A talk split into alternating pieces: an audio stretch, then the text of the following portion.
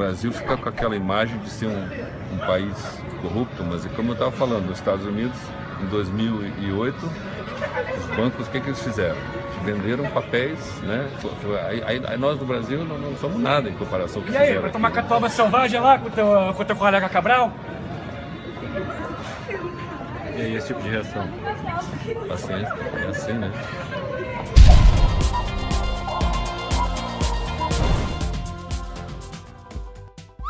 De cabelo raspado, Ike Batista é transferido para o presídio de Bangu 9.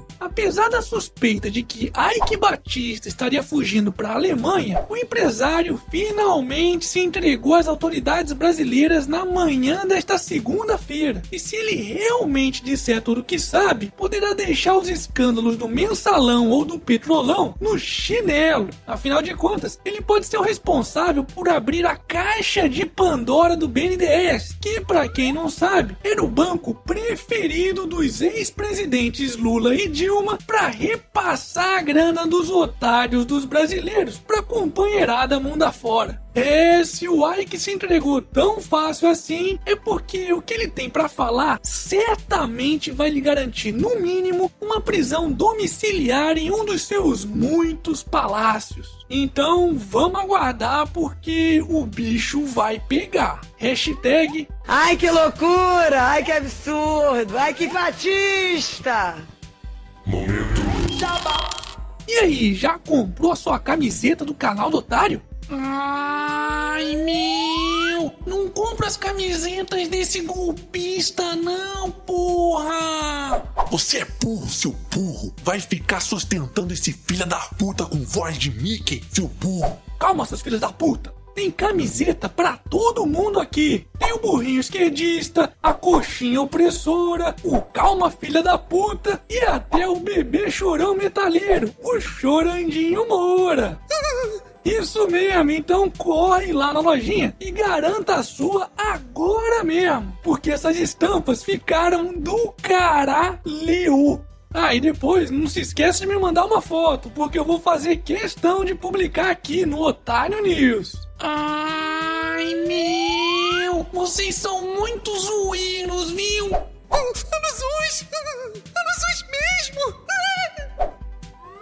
Justiça americana suspende decreto de Trump que barra imigrantes. É, parece que o Donald Trump da campanha é de fato o mesmo Donald Trump presidente, já que ele realmente está tentando manter suas promessas das eleições. Só que, como eu já estava prevendo, ele não vai conseguir colocar todas elas em prática, já que boa parte delas são inconstitucionais. A mais recente foi a suspensão da entrada de todos os refugiados e imigrantes de sete países muçulmanos, o que, além de obrigar a justiça norte-americana a suspender a suspensão decretada por Trump, provocou uma série de protestos nos Estados Unidos após a proibição da entrada de dois iraquianos que tinham inclusive o Green Card, que é como é conhecido o visto permanente nos Estados Unidos. E pelo visto, essas reações contra as medidas de Trump estão apenas no início, pois até o Starbucks prometeu contratar 10 mil refugiados após esse episódio. Mas sabe o que mais me surpreende em toda essa história? É ver brasileiro que nunca pisou nos Estados Unidos ou que mal consegue identificar esse país em um mapa mundi ficar defendendo o Trump como se ele fosse o seu próprio presidente ou ainda está mais preocupado com o que acontece lá fora do que com o que está acontecendo por aqui.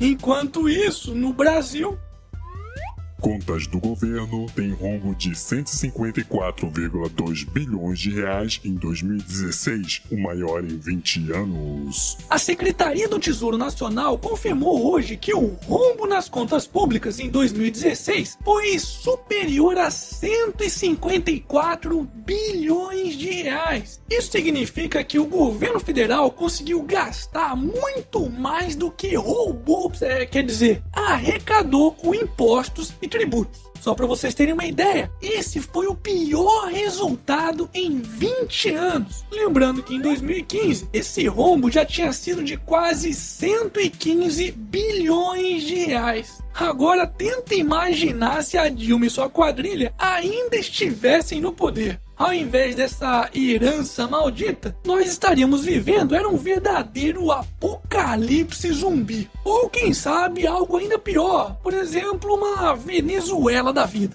Hashtag chupa Maduro.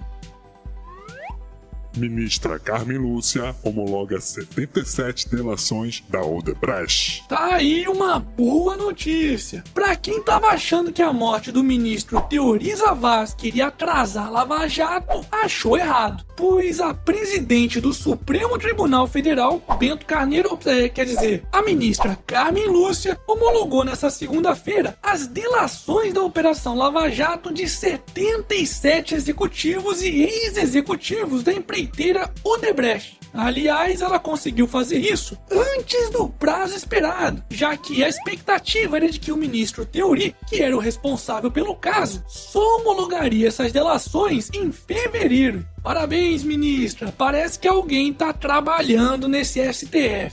Hashtag Vai Lava Jato. E para finalizarmos essa edição, Estudantes de Rio Grande criam farinha feita de baratas. É mesmo, é. Ele vai dar uma explorada na barata dela. Parabéns! E esse foi mais um Otário News com as principais notícias do dia. E aí, curtiu? Então já sabe, né? Se inscreve aí nessa bagaça e arregaça esse like. Ah, e não se esqueça de conferir as novas estampas sensacionais das camisetas do canal do Otário. Vou deixar o link aqui na descrição do vídeo. Vamos mesmo! E amanhã, quem sabe, tem mais.